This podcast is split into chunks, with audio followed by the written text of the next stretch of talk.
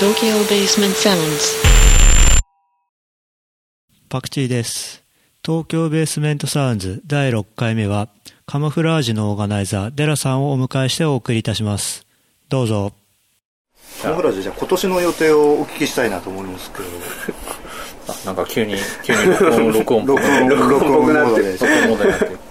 えっと、こ今年はまず、えっ、と、今年も一発目1月15から、えっ、と、サテライトリレー、えー時空でのやつを時空ですねやつをやります。船楽しいっすよね。すごい。ねあれはね。今回スペシャル版なので1時間長くやります。おおやりますというか、1時間長くやるということをついこの間気づいたんですけど、気づいたって。よく、いつも通りだと思って、普通、あの、普通に特にそれを聞いてなかったから、き来た内容を見て、よく見たら、あれ？なんかちょっと長い。いつもよりちょっと延長して開催されるということで。なんで、なんか、ちょっと、時間も多めに余ったので、じゃあ今回実況は誰が？はい。誰が？えっ、と、今回は、えっ、と、リトと言いまして、えっ、と、えっ、と、DJ パネルさんと、はるか中村さん、で、リスムこと、えー、郷檜山さんがやっている特別ユニット、めったにやらないユニットを、じゃあ貴重ですね。今回のために新曲を作っておお参加してくれます。おおそれはまたねあの船で、うん。ね。えー今回のために新曲を作ってす。すごいな。いや超貴重だね。ねしかも珍しいユニット、うん。えアンド、えっ、と、檜山さんと、えっ、と、パネルさんの DJ でお送りします。ー、あうなるほど。ん。今回も結構ね上げるような感じですか？あとは田口直人さんが、えー、とまたお。今回はラップトップ中心に DJ をやってくれます。あとアリさんがいつも通り最後綺麗に盛り上げてくアれて。リさん万能っすよね。うん。外さないですもんね DJ、うん。アリさんはもう本当なんだろうキャリアに裏打ちされたこうなんつったらいいんだろう。音楽好きな音を鳴らしていくで今回、えー、とエミさんも参加することになったのでニャオン。そうです。おなんで結構まあテクノな感じもありつつハッピーな感じもありつつでお送りいたします。じゃあ新年一発目は時空でカモフぜひぜひ皆さん、えー、と飲みすぎない程 いやそれね。自分に言ってるじゃないですか。まあ俺もだけど。度またあれ飲みすぎちゃうからね。なんだろうなんだろうねあれ。なんかすごいテンション上がってくるよそうねあのパーティーは何なんすかねテンション上がっちゃうよ。ね、うん。テンション上がるし3時間なのに毎回あっという間だから。今回4時間だけ。どいや幸せじゃないですなるほどね。かね。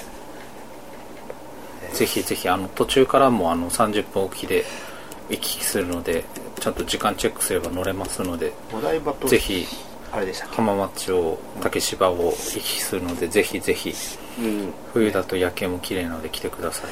空気が澄んでる感じがねあのお台場近辺の。ですよね。綺麗な夜景で。もしかしたら船長さんホットワイン振る舞ってくれるかもしれないしね。ああの乗る前にね。そうそうそうそう。前前回はあのホットワインを乗る前に なんか船長さんみたいな人が配ってて本人も飲んでたっていう。それ言っちゃそうそう。いいんすか？いやう運転はしてなかったからもしかしたらこの人運転すんじゃね？えっていう不安をみんな思いながら。そうそうそうそう。準備しただけで乗ってこなかったからってよ寒いっしょみたいな。普通にねあそこのカフェのところの場所使って温めてやってそうそう。た。飲むみたいな。すごかったあれ。カモフラージュあれですよね。じゃあ今年まあ1月に時空があってあと2月3月も決まってるんですよね。はい。でじゃあ4月もほぼ決まりです。じゃあもうあの休めといて連続がまあまあ続くという。ことですね。でその次は、えー、と2月の18日金曜日、はい。えー、とアンドレコーズ主催の、えー、とスタイロフォームの来日企画をちょっと手伝ってます。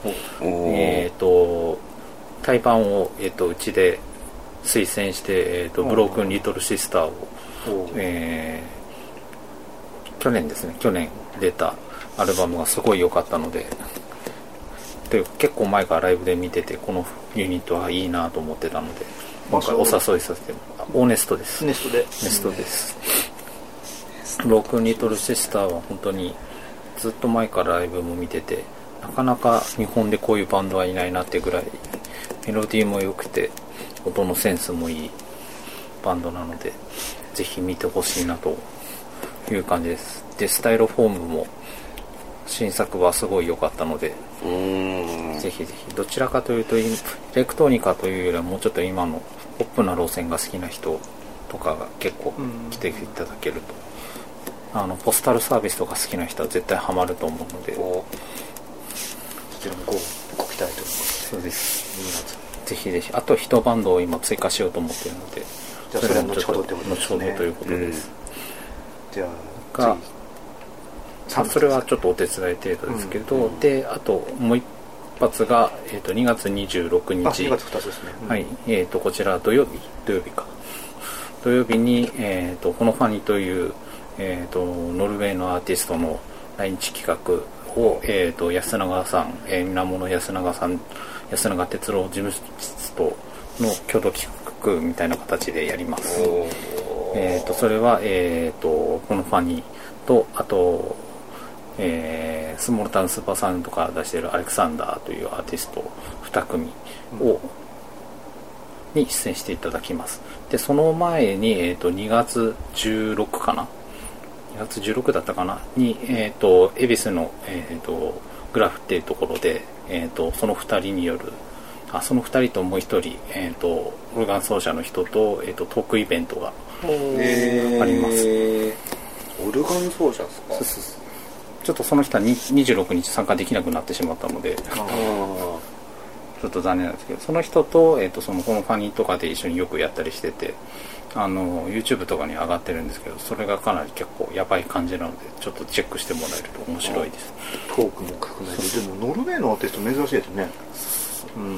で前に安永さんの方で、えっと、スーパーデラックスで、えっとそのこのファニーがメインでやってるアログっていう、えっと ALOG で、まあ、アログが正式な読み方がちょっと不安だけどすごい自分が好きなユニットでそれの、まあ、片方がやってるのはこのファニーっていう。ファーストファーストはあのバイオスフィアのレベルの第1弾として出た、あ一段なんですそうねそうそうそうそう。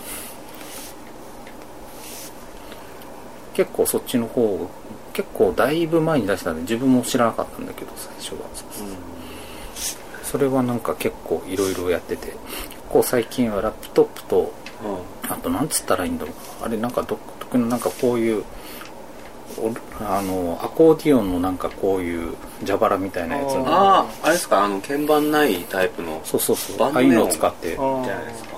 ああいうのを使ってライブをやってて。シューティーボックスかな？うん。なんていうんだろ鍵盤とかもないやつですもうないじゃあシューティーボックスですかね。イヤンも使ってますかね。そうそうそう。多分イアンとかのっぽい感じだけど好きですねなんか西洋の人はねいいの楽器とかなるほどなるほでアレクサンダーの方はもうもっと結構ラップトップ中心でオーバル的なこう。ど機械的な結構。そうそうそう。また結構対照的な2組で、で本当はそのオルガンの人も参加だったんだけどちょっと早く帰んなくちゃならなくなって26はちょっと不参加になっちゃったので。うん。オルガンをどうするかとかいろいろ悩んだんだけどオルガンはなかなかねえ使えないですよね現場とかで。うん確かにでで向こうでのライブとかの映像を見るとみんな結構教会とかで普通にやってて。なんか教会でなんかみんなでセッションしてる映像とかものすごいなんか面白い。んでちょっと日本からすると想像できない場所ですね。北欧だからこういうのがあるんだな。北欧のアーティストってなんであの向こうの映像とかなんかすごい本当にでっかいホールみたいなところでやってんだ。確かに。すごいなと思って。気になりますね北欧のシーンとかそうそうカモフラージュあとノルウェーでコンプリートしたんですか？北欧北欧これでほぼコンプリートです、スウェーデンデンマークフィンランドも出てるし、すごいっすね。ノルウェーと他にもゲストで何組か出る予定なのであこれもぜひ。期待ですね。ぜひ来てみてください。会場は？会長はスースプでですね、26はスープでやります。でその翌週になるのか？3翌週？が、えー3月5日、えーですね。カモフラージュ6周年。おーついに6周年ですちょうどぴったし同じ日になったねんで。おおすごい。それが、えー、とプロトコル。えー、とすでに決まってるのはヤポリガミえー、ユー宮下さん。はいと,、えー、とマナソルさんが決まってます、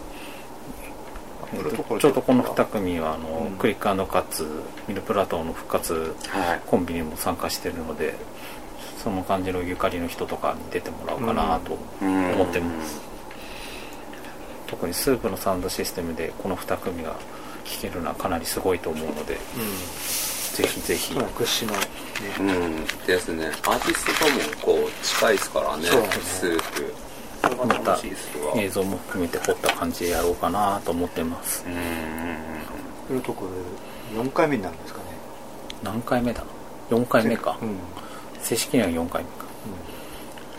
それをカムクラで6周年の一発目ということで。ね。まあ本当はなんかドカーンってやった方がいいのかもしれないけどまあ普通に 6, 6周年も兼ねてやりますなんかそれを通過点的に地味にやっていくのもカモフラージュっぽいですよね。い やなんかそんな準備する暇も。そこが一番かもしれないけど。本当は去年やるべきだったんだ。5周年みたいな。まあやるやるっつって5周年やんなかったですからね。そうそうそう豪華なフェスみたいなのやろうとそうそうなんか全然関係なくやろうかなそれ。はうん。この間喋ってたけどね音。そうそうそうそうそう。そうそうポータルさんとかとそういう話をしててそうそうそうちょっとあの6周年3月5日。フラージュ第1回目が、えー、と2005年の3月5日。1回目ブレッツですか？ブレッツ、うん。でちなみにこの3月5日っていうのは、えー、とアウス君の誕生日でもあります。1回目あれですよね。出てたのってアウス君とあとは？アウス君と,、えーとえーララトーンとポーラさんとあと仙台で昔イベント一緒にやってたドアネル君っていうのと、うん。4組でやりそこからスタートして。そうそうそう。うんアウス君もあそこからスタートしてるその時もあれですか？ユーカバから出してて。のうん。うん。今じゃすごいですけどね。ね。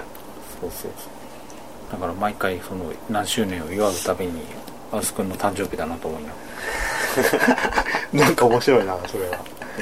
確かにその次の1周年の時もちょうど仙台に行こうっつってアウス君連れてってなんだろう毎回毎年誕生日の日に引っ張り出してて申し訳ない、ま大丈夫あ、イベントこ今回は違うけど。そうなるのか。そうかそうか。ごめんねこんな誕生日の日。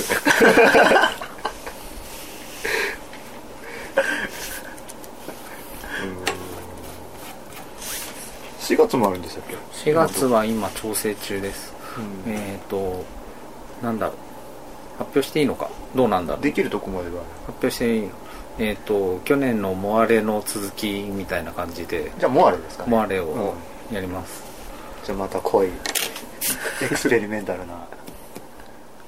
もうちょっと今回の方が聞きやすい感じになまた来日の感じですかね。また来日で。うん。じゃあこれご期待というこまあとで、去年のモアレの関連の某レーベルのレーベルツアーみたいなのをおお手伝おうかと思って複数のアーティスト来る感じですかね。そうです。某レーベルあオーナーや某有名ピアニストなどがうんなんかまた濃そうだな。来ます。まあ結構今回クラシカルな感じになるほるどなるほど。楽しそうですね。なんだ言って忙しいですよね。全然休んでないじゃないですか何何ヶ月連続になりますかねこうそう考えると何ヶ月続いてる？去年の5月去去年の5月休んだだけだね。12ヶ月連続じゃないですかそれ。あ本当だ。去年の5月までまでが12ヶ月連続だったんじゃあ13ヶ月か。すごいな。すごいな。毎月やってますねレギュラーイベントじゃないんですけど去年去年の6月ん？去年の6月のプロトコルが50回目だったから多分もう60ぐらいいってる。すげえ。あんまりないですよね。なんか関わってる身からするとあれですけどここまで回数を重ねてるイベントも。確かに。すごいな。でテストトーンみたいなのが各あの毎月やってるのと違うから、ま違いますよね。テストともまあ数すごいですけどうん。コンスタントにちょっとうち違いますからね。うん。そうですよね。忙しくてまとめる暇ないから。最近全然振り返れてないですね。一時期アーカイブとかちゃんと作ってましたけど。全然やる暇ないのでちょっとその暇を作りたいけどその暇もないな、どうしよ まあまあそれは振り返れる時間があれば なりないですけどねいつもなんか。今年じゃあカモフラージュどんな感じですかね？去年だと、まあ、特徴で言えばモアレとプロトコルっていう2つにね結構絞った感じでやってた気がしますけど、う私もだからプロトコルがえー3月。まあ2月も思われ路線なので2月26もそうだし4月もそうだし、まあその2本立て。まあ、だんだんこう細く、で、うん。まあ半年に1回ぐらいまた事故をやったりって感じですかね、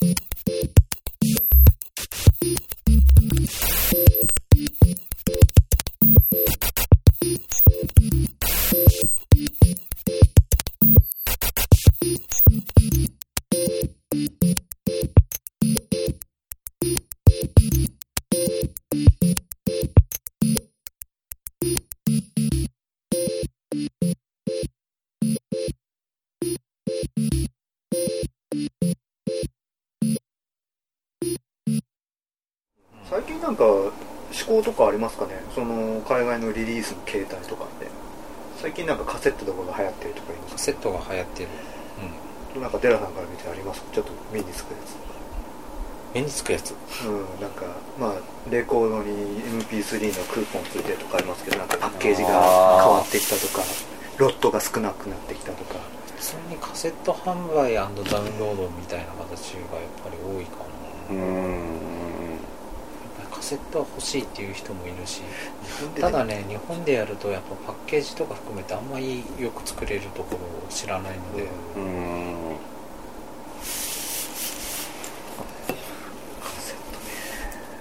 カデザインいいやつはいいん。だけどねねまた持ってくるケースってあれですよねカセット自体も結構可愛かったりしますからね。そうそう。パッケージとかして面白いですけどどうですかね。ねアナログ買う人とカセット買う人だったらまだアナログの人の方が多い感じしますもんね。うん。今こそ MD じゃないですか。MD MD はどうだろう。N- N5MD じゃないですか MD やめてゲスコメね。SD カードリリース。このケースがかわいいんだよね。トラおンプケースみたいですね。へかわい。いえちょっと写真撮っていいですか？へえかわいいな。これはあのローバーレコーズってあのテニスコーツのアルバムを出したあの関岡さんという以前からの知り合いのレーベルから出てたやつで。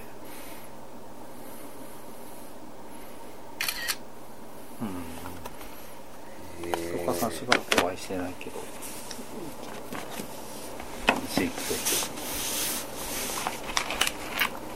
とかわいいですねなんかそうテープのそのもの自体がかわいいですよね。2000年なんですよこういうのとか。あ。こういう感じで。あそれ紙の。こう入ってる。紙ジャケがテープの。あかわいいへおうおうあの6955がよく出してあれけどああじゃあチップチュン系ですか？いや本当にインディーポップ系昔ここに所属してたラッキードラゴンズとか結構最近人気あって来日したりとかしてるうん。かなこれもこういうスクエアプッシャーこれスクエアプッシャーですかそれ。れ。これはプロモ版だからまだ違う。あでもそんなにケースとかこういうケースとかだと結構かっこいい、うん。ああこれかっこいいですね。へ昔ながらの紙ジャケカセットもいいんだよねえいいな紙ジャケカセット。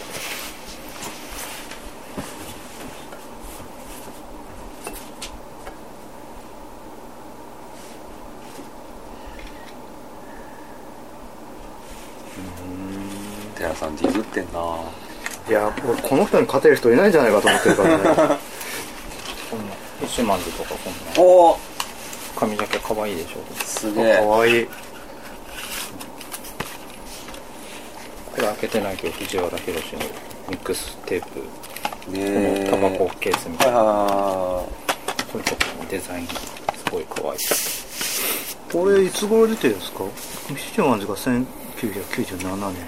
それも確かプロモだと思う。あプロモでカセット出してるんですそうそうそうそう。面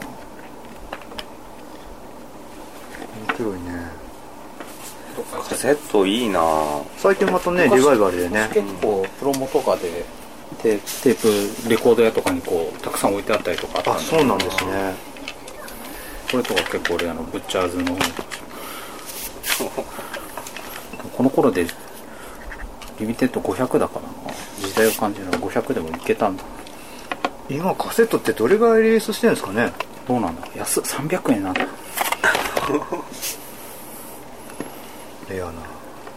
すげえ懐かしいな。吉村さんが昔やってたレベル。あそういやこれちゃんとライナーの位置になってんだ。これはもちろんプロモだから。金かけてんな。昔はそんな金かける余裕があった。カセットは基本商売にならないとは思うけど。この藤原宏さんの96年ですもんね。220円って書いてますね それこそセそれこそセラーとか最近。のテープみたいにはあんな本当に超手作りな感じで売ってもいいし。紙に巻いてましたもんね。へえ。こういうの扱うとこあるかっていうとないからね。そうですよね、それで売るか。まあ、流通させづらいですからね。まあでもライナスさんとかも結構そういうの扱うから。テープいいっすねちょっと最近熱い。メディアと言っていいかわかんないけど。だからなんか本当に別に海外版とかだったら別に国内だったらライナスさんとかどっかでも扱うし、うん。なんだそれと同じことしてもなんかお互い お互い得しないだけだからうん。なんかこうあえてこうもっとセレクト的な感じでやるのも面白いかなとか思うんだけど、まあ全く何も考えてないけど。できればいいなレベル。できればいいんだよね。ヘルツでもカセット出しますか？ヘルツね。やってたそうだね。でもアナログ会議の流れってちょっとありますよね。440Hz のテープとかどう？だから彼らがこうパッケージとか含めてこう流通させたいんだよね。こういうこういうあのなんかこういう DVD ケースみたいな8センチそう変わってますね。ちょっと見せて。国内とかで買おうと思ってもないじうん。ない。これ流手に入るのかなこのサイズと。かゃん。探してもないんだよね初めて見たなへえ海外だとあるこれシングルですよね。サビさん、まあ EP うん。あ確かに最近ドラゴンザイとかもなんか作ってますよね。8センチ何分ぐらいなんだろ2 3 30分ぐらいは入るんです確か。う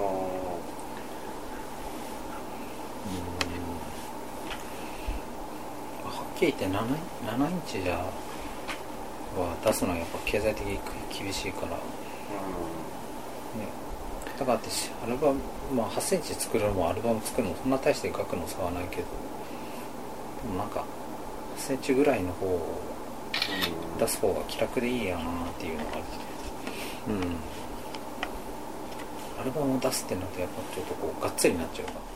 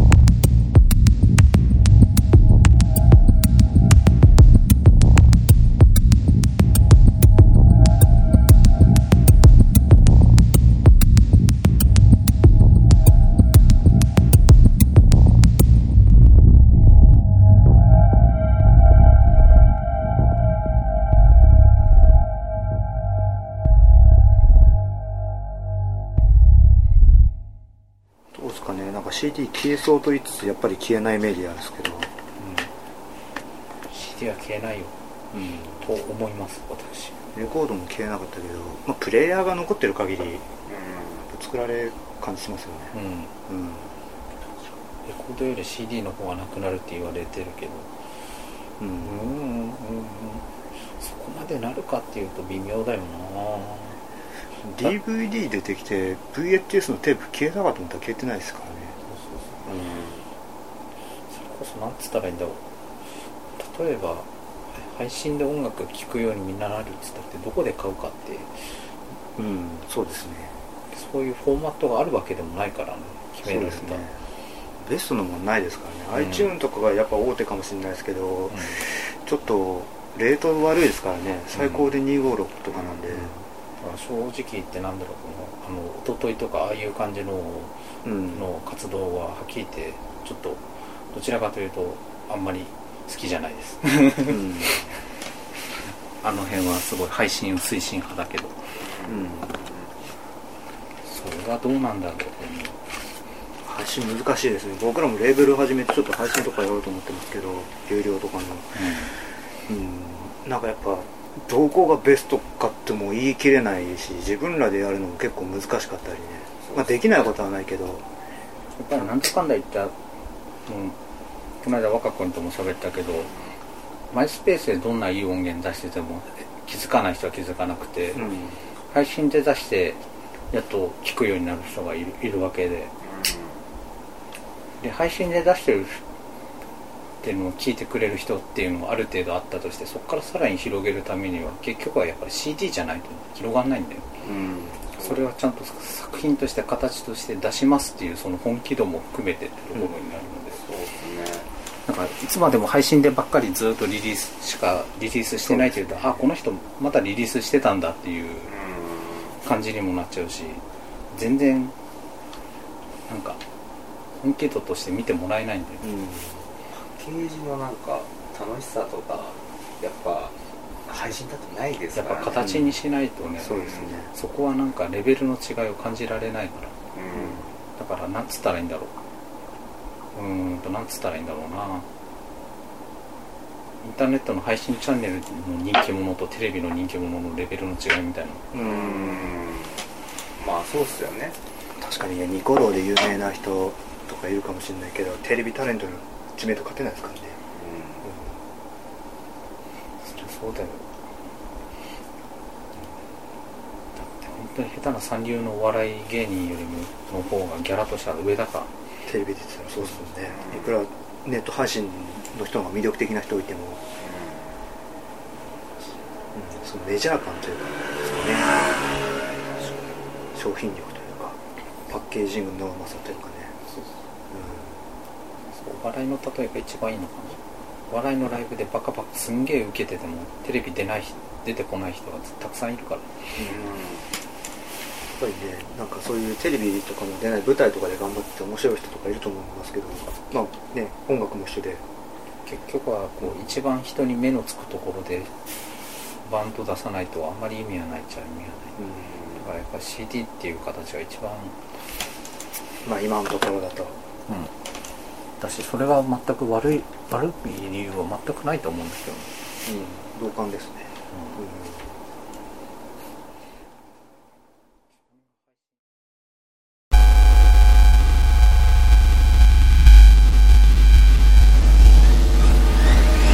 東京 Basement Sounds